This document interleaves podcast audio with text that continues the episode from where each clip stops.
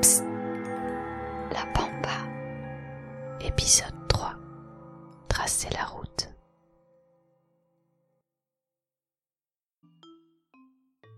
La motivation était de donner un but à notre voyage, de pas uniquement voyager pour nous, mais essayer d'en faire quelque chose qui soit utile aux autres. Il faut bien connaître la personne avec qui on voyage parce qu'on vit quand même 24 euh, heures sur 24 euh, ensemble.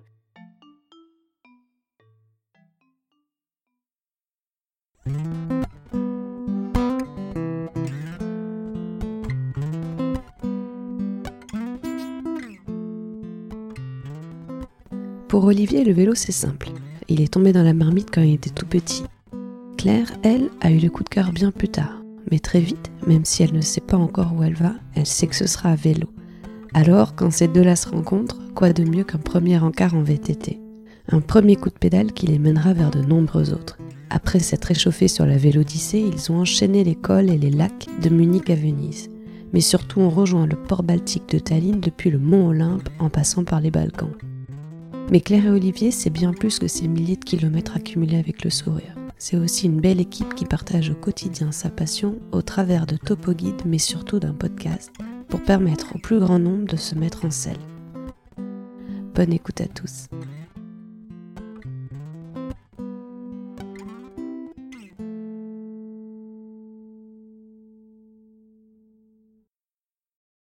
Je m'appelle Olivier, je suis originaire de Haute-Savoie, d'Annecy plus précisément. Et euh, bah, en fait, j'ai commencé le vélo depuis que je suis tout petit. Je suis dans une famille où le vélo est, une affaire de famille. Mon plus vieux souvenir n'est pas forcément un souvenir euh, très positif, mais c'est le plus vieux souvenir euh, que j'ai à vélo. je devais avoir 4 ou 5 ans en fait. Et à cet âge-là, je commençais à partir euh, bah, visiter euh, mon village, les alentours avec mon père à vélo. Et j'adorais ça, j'étais tout fou. Euh, vraiment, c'était la découverte de la mobilité pour moi. Et, en fait, mon plus vieux souvenir, bah, c'est celui d'une gamelle où je suis tombé. une belle chute quand même, parce que je m'étais ouvert le front, mais ça ne m'a pas empêché de continuer le vélo plus tard. Donc finalement, ça reste un souvenir pas si négatif que ça.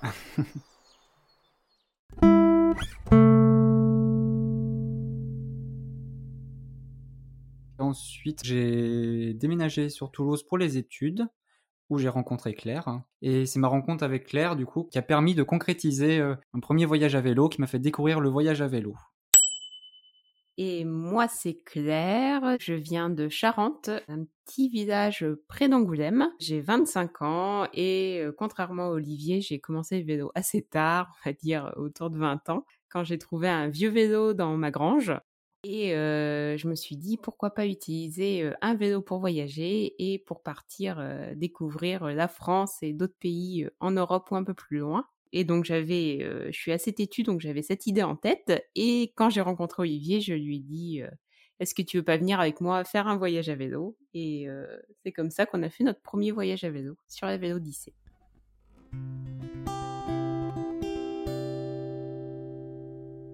La première fois où on a fait du vélo tous les deux, c'était le jour de notre rencontre. Olivier m'avait invité à aller faire un tour de VTT avec lui autour de Toulouse. Et moi, je lui avais dit, non, mais tu sais, VTT, euh, je, sais super bien faire, euh, j'en fais en Charente, t'inquiète pas. Bon, j'ai pas de vélo, j'ai pas de casque, j'ai rien du tout, mais je te promets que je sais faire du VTT. Et en fait, et en fait, euh, une fois que j'ai eu rencontré Olivier qui m'a donné un deuxième vélo, et eh ben, je savais pas du tout faire du VTT. Du coup, ça a été un enfer, la première sortie. On a fait 30 km, 700 mètres de D+, je suis tombée je sais pas combien de fois, on s'est pris la grêle au milieu, c'était horrible. Du coup, j'ai laissé Olivier chez lui et je me suis dit, je ne voyagerai jamais avec quelqu'un en voyage à vélo. Et celui-ci, c'est pas le bon. Donc, euh, donc voilà, plutôt positif comme souvenir, comme premier souvenir à vélo avec Olivier. Oui, mais certains ont un banal ciné. Toi, tu as eu une sortie à vélo. C'est quand même sympa. J'aurais préféré cinéma, je crois.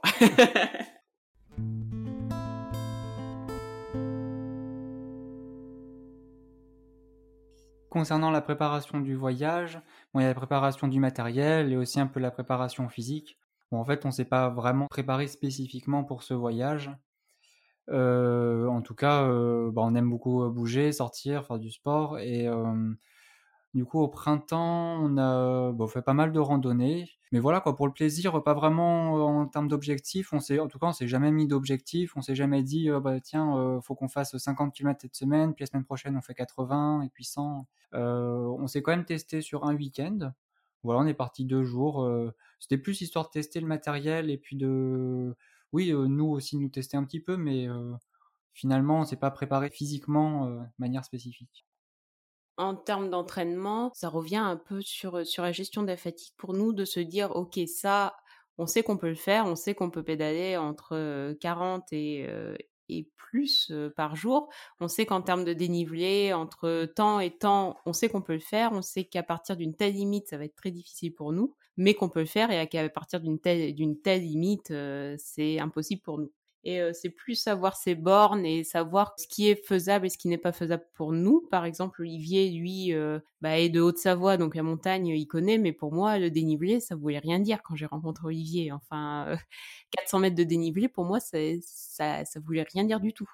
Et quand on a fait notre deuxième voyage sur Munich-Venise, là où il y avait du dénivelé, bah ok, 1000 mètres de dénivelé, on peut le faire, mais on va être un peu fatigué par rapport à ce qu'on faisait en 2018.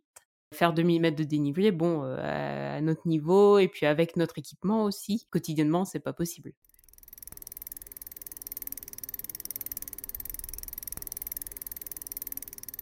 En 2019, euh, on a fait notre euh, plus grand voyage à vélo jusqu'à maintenant. En juin, on est parti pour faire un Athènes-Tallinn. Donc, on voulait relier la Grèce à l'Estonie. L'objectif initial était de suivre l'Eurovélo 11, mais l'Eurovélo 11 est toujours en cours de développement, c'est-à-dire qu'elle est tracée sur la carte du site Eurovélo, mais sur place, il n'y a globalement euh, aucune infrastructure euh, cyclable. Et notre objectif, c'était de référencer cet itinéraire cyclable donc de créer des cartes, des topos, de référencer les points d'eau, les points d'intérêt, les magasins d'alimentation et tout ce qui est nécessaire aux voyageurs à vélo pour qu'ils puissent refaire cet itinéraire. Donc on s'est lancé en juin d'Athènes en Grèce et après, on a remonté vers le nord de l'Europe, et donc pour un total de 4500 km, et on a achevé notre voyage mi-août 2019. Partis de Grèce, Claire et Olivier ont ensuite traversé la Macédoine du Nord, la Serbie, la Hongrie, la Slovaquie, la Pologne, la Lituanie, la Lettonie et ont donc terminé en Estonie. Concernant le trajet en avion pour aller à Athènes, on appréhendait un petit peu si on avait lu euh, des retours de voyageurs qui n'avaient pas forcément été très euh, positifs. Et c'était un petit peu stressant aussi la préparation, puisque ben, nous avons dû démonter les vélos et les démonter, mais qu'un peu. ça nous a pris, enfin ça m'a pris la journée euh, de trouver le bon arrangement parce qu'évidemment on n'a pas envie d'abîmer les vélos euh, avant même de commencer le voyage. Donc euh, voilà, trouver la bonne organisation dans les cartons, la bonne optimisation, et puis surtout que bah, la veille, les cartons qui devaient faire la bonne taille, finalement, bah, il y en a un qui n'allait pas, il y a un carton qui était trop petit, et donc on a dû en catastrophe aller en chercher un autre chez un vélociste qui par chance en avait un plus grand et Bon, c'était un petit peu, un petit peu stressant, mais finalement, on n'en a eu aucun problème, ni à l'aller ni au retour.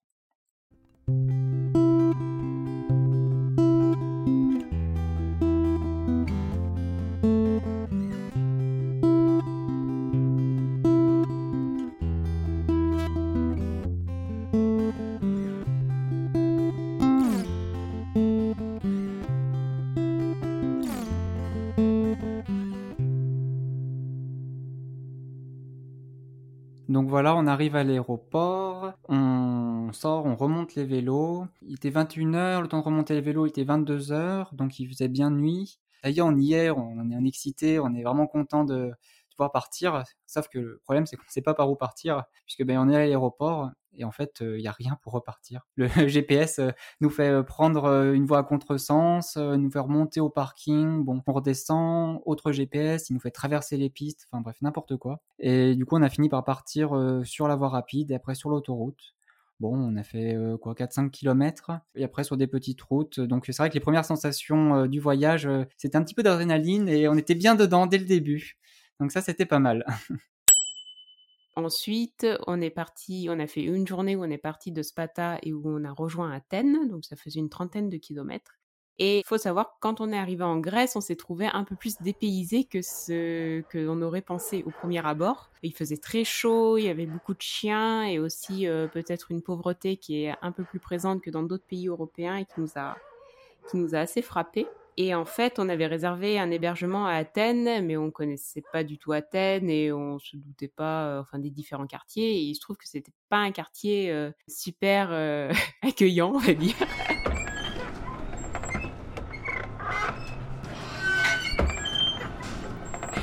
mais Airbnb était pas cher. Donc on est arrivé là-bas, on s'est dit mais euh, qu'est-ce qu'on fait là quoi? C'était c'était limite euh, c'était entouré de bidonvilles. Euh, voilà, on a eu quelques petits soucis de localisation par la suite dans la soirée. Il y a un taxi qui nous a ramené jusqu'à notre Airbnb, mais il nous a dit mais qu'est-ce que vous faites là? Pourquoi vous avez pris cet Airbnb et tout? Mais vous êtes fous Bref, du coup, on a passé la nuit euh, dans cet Airbnb près d'Athènes et le lendemain, on a vraiment fait notre premier jour de voyage à vélo, donc d'Athènes jusqu'à Thèbes. Et il faut savoir que Athènes, en tout cas, euh, par là où on l'a quitté, est entouré de montagnes, entre collines et montagnes. Et donc, bah, qu'on est obligé de passer un col pour arriver euh, bah, dans l'autre partie de la Grèce, en Grèce continentale, et de remonter vers le nord. Donc, on n'avait pas trop le choix. Donc, euh, on a quitté Athènes et, euh, assez tôt et, euh, et on s'est engagé donc sur cette route de montagne. On nous a fait faire pas mal de dénivelé, mais c'est une route assez tranquille, à part qu'il y avait énormément de chiens errants et aussi beaucoup de pollution, de plastique, de vêtements qui traînaient un peu partout. C'était assez bizarre. C'était une journée compliquée c'est vrai que c'était, je pense, une des plus difficiles parce que c'était de se mettre dans le bain en fait et puis de, démarrer le voyage. Et je crois pas que non, je, pense que c'était une des plus difficiles. Après, on n'a pas eu de, on pas eu de problème particulier ni quoi que ce soit sur la suite du voyage.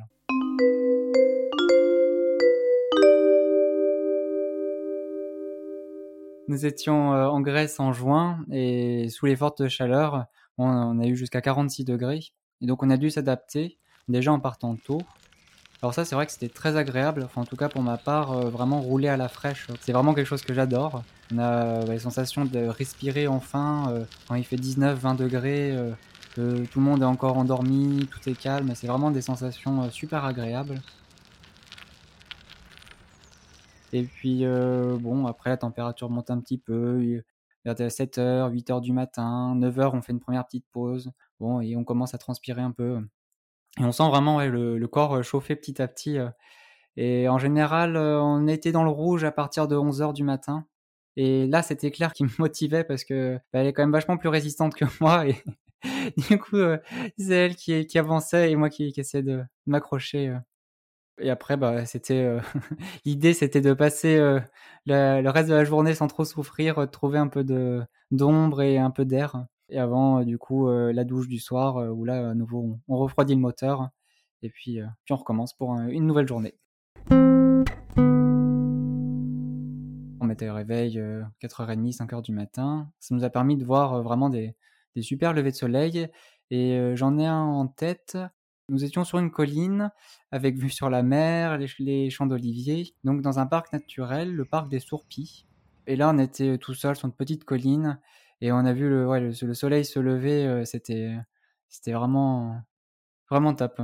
Et, en plus, comme on était sur une colline, et eh ben on a eu euh, droit à la descente euh, avec les premières lueurs de la journée. Donc c'est une belle entrée en matière.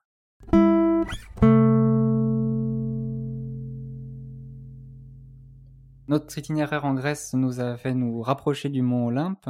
Mais déjà, ça nous intéressait parce que c'est vrai que c'est quand même un objectif et un point assez remarquable. Euh, et, c'était vraiment agréable puisque auparavant nous étions dans les terres en, euh, pleine et donc là vraiment euh, sous le cagnard en pleine chaleur. Donc cette fameuse étape où nous avons rejoint le mont Olympe, nous sommes repartis dans les sur la côte et là c'est vrai qu'on a eu de la fraîcheur, une belle descente.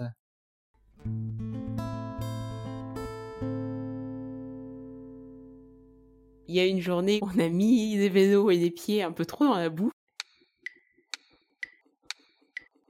On était en Macédoine du Nord et il nous restait euh, quelques kilomètres euh, avant euh, le pique-nique du midi. Et donc, on avait vu une petite ville où on pensait déjeuner. Et on s'est dit, enfin, je me suis dit, parce que c'est de ma faute quand même, je me suis dit, on va pas prendre la grosse route, on va prendre le petit chemin, le petit chemin qui est sur notre notre appli GPS sur le téléphone. Et en fait, c'était de la boue, de la boue, de la boue, bien collante, qui colle aux pneus, qui colle aux chaussures. Voilà, sur un ou deux kilomètres, on a cru qu'on n'allait jamais en sortir. Ça glissait, c'était, une horreur. Et puis on a fini par arriver au village, donc on était très très sale. On a pique-niqué dans, dans le parc d'une église et puis le prêtre est arrivé et a commencé par nous sortir le, jet d'eau pour nettoyer les vélos. Donc rien que ça, c'était très sympa. Il nous a donné des fruits, nous a demandé si on avait quelque part où dormir le soir même. Et lui, il nous a dit qu'il pouvait nous héberger au monastère, qu'on aurait une chambre privée du coup. Donc, donc on a dit bah oui, pourquoi pas. Et il nous a amené du coup jusqu'au monastère qui était situé sur une colline à quand même 5 ou 10 kilomètres de la ville. C'était pas à côté, mais ça grimpait bien. Lui, il était en voiture, nous on était à vélo derrière. Donc Olivier essayait de suivre et puis moi j'étais loin derrière. C'est comme ça qu'on a passé une belle après-midi. On a pu nettoyer les vélos, être au sec, faire la lessive.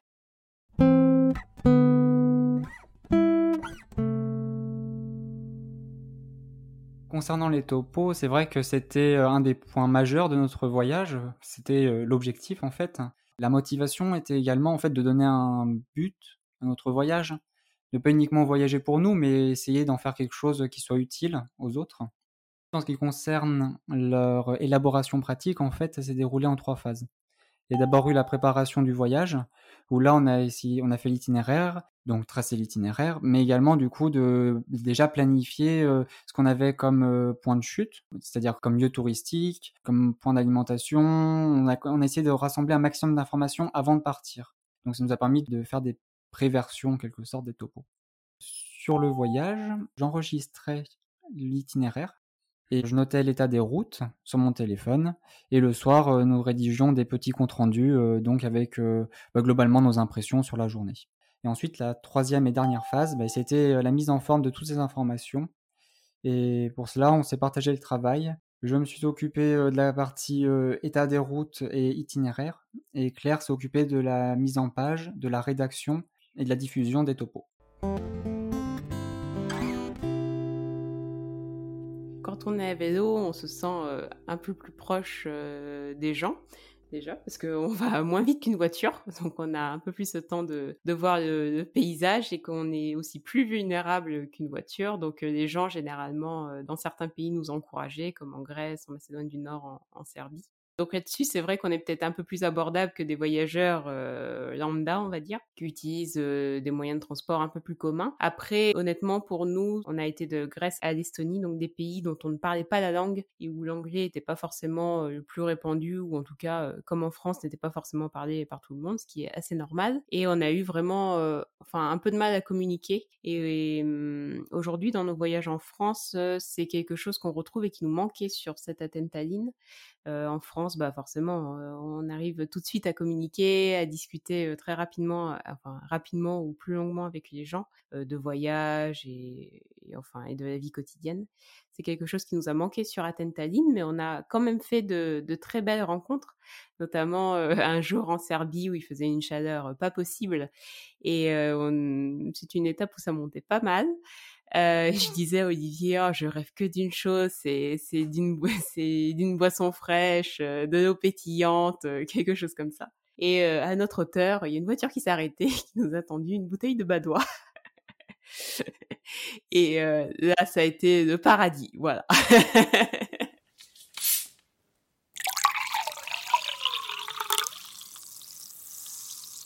On pourra dire que voyager à deux, c'est plus facile. Et euh, je crois que c'est quand même majoritairement vrai. Pour moi qui suis très gestionnaire, ça, apporte des esprits très pratiques un des bons souvenirs, bah, c'est par exemple découvrir ensemble des villes comme Vilnius ou, Cracovie, de, partager ses souvenirs, de partager des bons petits plats aussi. Et puis, et puis voilà, nous on aime bien voyager à deux. J'ai voyagé toute seule avant en sac à dos, et c'est vrai que c'est pas du tout la même chose. On a des souvenirs un peu plus compliqués où on s'est un peu testé, comme par exemple pour notre deuxième voyage sur Munich-Venise, où Olivier était tout content et puis moi j'en avais chaud, j'en avais marre, et puis il n'arrêtait pas de parler, j'avais qu'une envie, c'était qu'il se taise.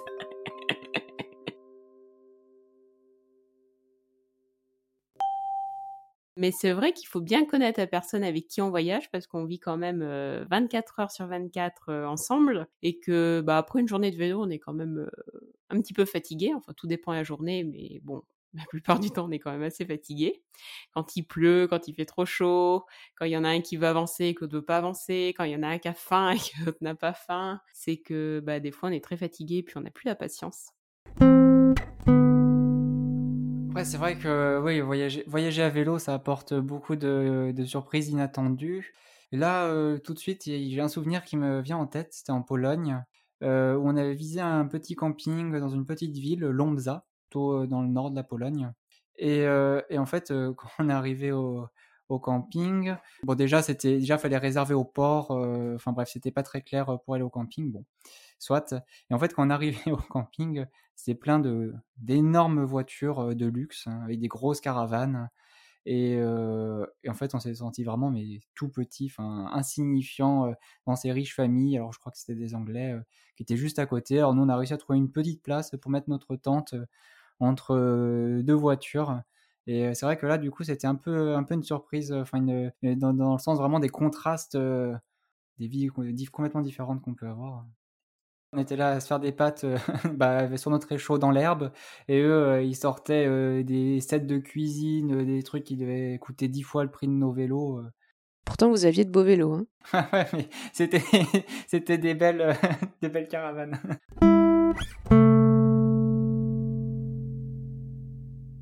On aime alterner les hébergements et notamment les bivouacs. Alors, ce qu'il faut savoir, c'est qu'on commence à voyager à vélo, mais on n'a pas non plus une expérience énorme. Et ce voyage Nataline, c'est notre premier grand voyage. Et bah, le bivouac, c'était encore un petit peu compliqué pour nous. Alors, Bon, on a quand même pas mal bivouaqué, mais à chaque fois, c'était un petit peu compliqué du coup de se creuser la tête pour trouver un endroit adéquat. parce qu'on n'osait pas, parce que voilà, on avait peur d'être un endroit où c'était interdit, où on allait être dérangé. Et donc on s'est peut-être mis plus de difficultés que maintenant, en fait. Maintenant, on se pose moins de questions.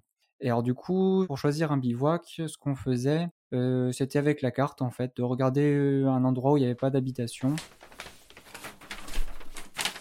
donc de repérer un champ un peu isolé, on allait voir et puis euh, suivant c'était bien ou pas, ben, on y allait. Ou alors simplement à l'instinct. Euh, voilà, tout à l'heure je parlais d'un magnifique lever de soleil au sommet d'une colline.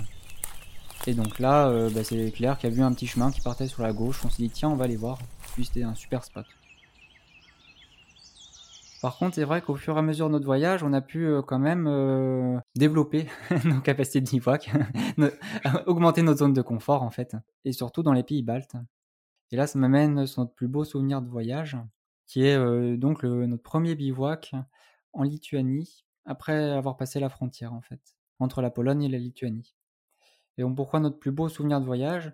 Bon déjà le cadre. Le cadre était vraiment super. un joli lac, une eau transparente au milieu des forêts, vraiment au calme. Et ensuite, bah, tout simplement, c'était une herbe bivouac aménagée.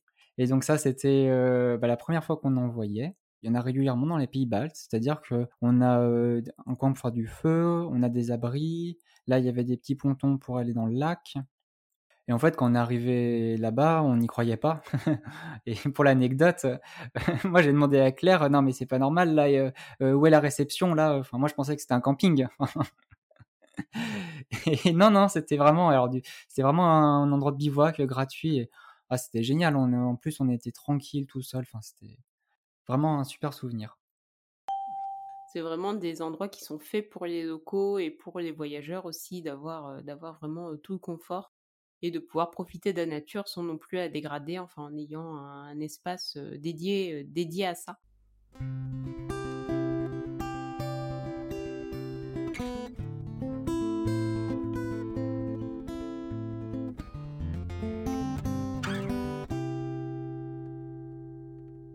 Le pire bivouac, c'était euh, en Hongrie, pas très loin de la Slovaquie. Donc on commence à rentrer dans les Carpates.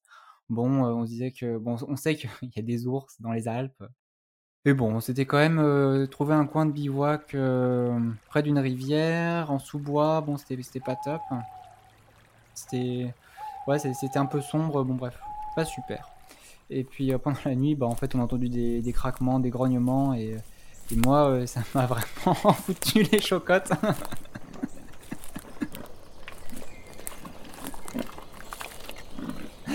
Et parce que c'est vrai que ça paraît bête quand on en parle comme ça, mais sur le coup, euh, bah, on est tout seul euh, enfin tout seul avec Claire dans la tente. Bon après, Claire, elle avait mis les boules caisses, m'avait dit rendors-toi, donc elle m'a pas trop aidé sur ce coup-là. Non, on était vraiment en forêt, il faisait vraiment nuit noire, euh, c'est assez incroyable d'ailleurs. Euh, On a peu l'occasion de voir une nuit noire, mais on voyait vraiment rien du tout. Je comprends qu'Olivier eut peur, mais on pouvait rien y faire de toutes les façons.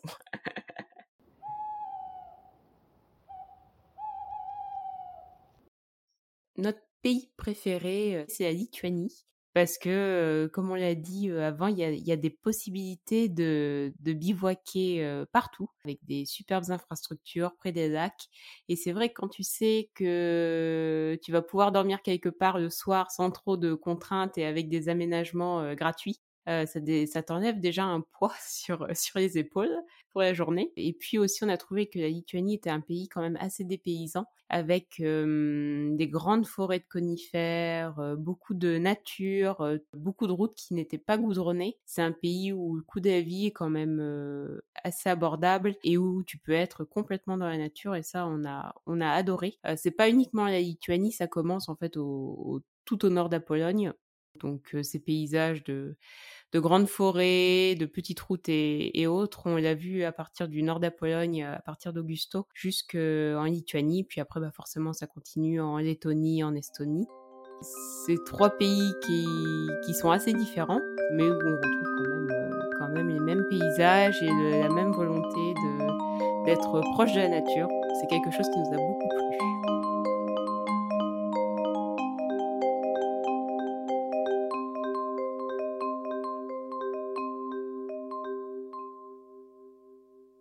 On a gardé beaucoup de souvenirs de ce voyage.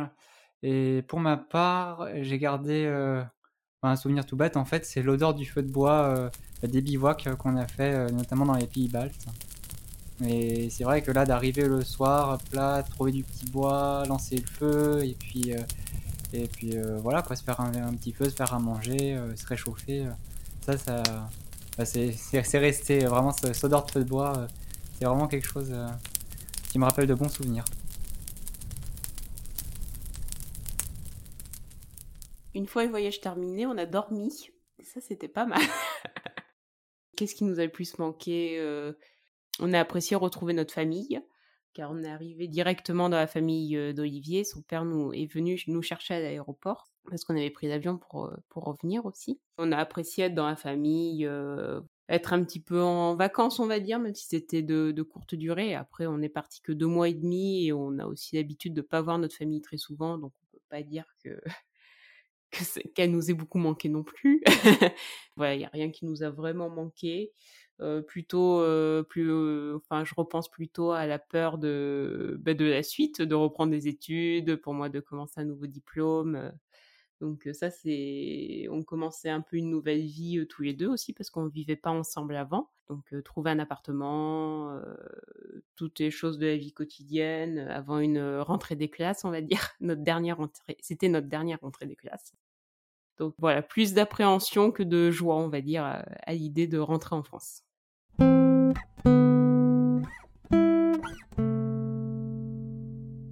Bah, pour ma part, ça m'a montré qu'un grand voyage était possible à vélo et que c'est ce que j'aimerais faire euh, dans quelques années. Ça m'a aussi montré, enfin ça je le savais déjà, mais que en prenant son temps et en faisant quelques kilomètres euh, tous les jours, eh ben on pouvait arriver à des à un voyage qui était euh, assez chouette et, et dont on peut être fier. En tout cas, moi j'en suis fière. Et ça m'a montré aussi qu'il y a beaucoup de personnes qui aiment le vélo et qui aiment voyager à vélo et euh, qui euh, ne savent pas forcément comment faire ou qui font des premiers voyages et ça en tout cas les topos m'ont donné envie d'aider plus ces personnes à, se tourner vers le voyage à vélo euh, rien que pour un week-end voilà c'est de dire que le vélo est accessible à tous, qu'on fasse 15 km par jour ou 250, ça reste du voyage à vélo. L'essentiel, c'est d'être, c'est d'aller d'un point A à un point B en se faisant plaisir et, et voilà, de quitter un peu la vie quotidienne.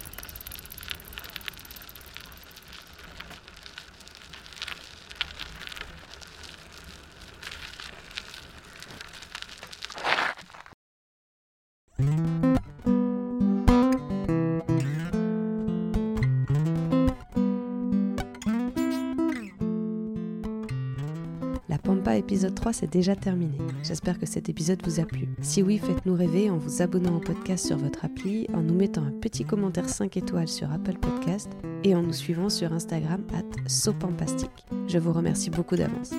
Pour continuer l'aventure, je vous invite à me laisser en commentaire les voyageurs à vélo que vous souhaiteriez entendre dans les prochains épisodes de la Pampa. Merci à Claire et Olivier pour leur partage et leur bonne humeur, mais aussi pour tout ce qu'ils donnent aux voyageurs à vélo au quotidien.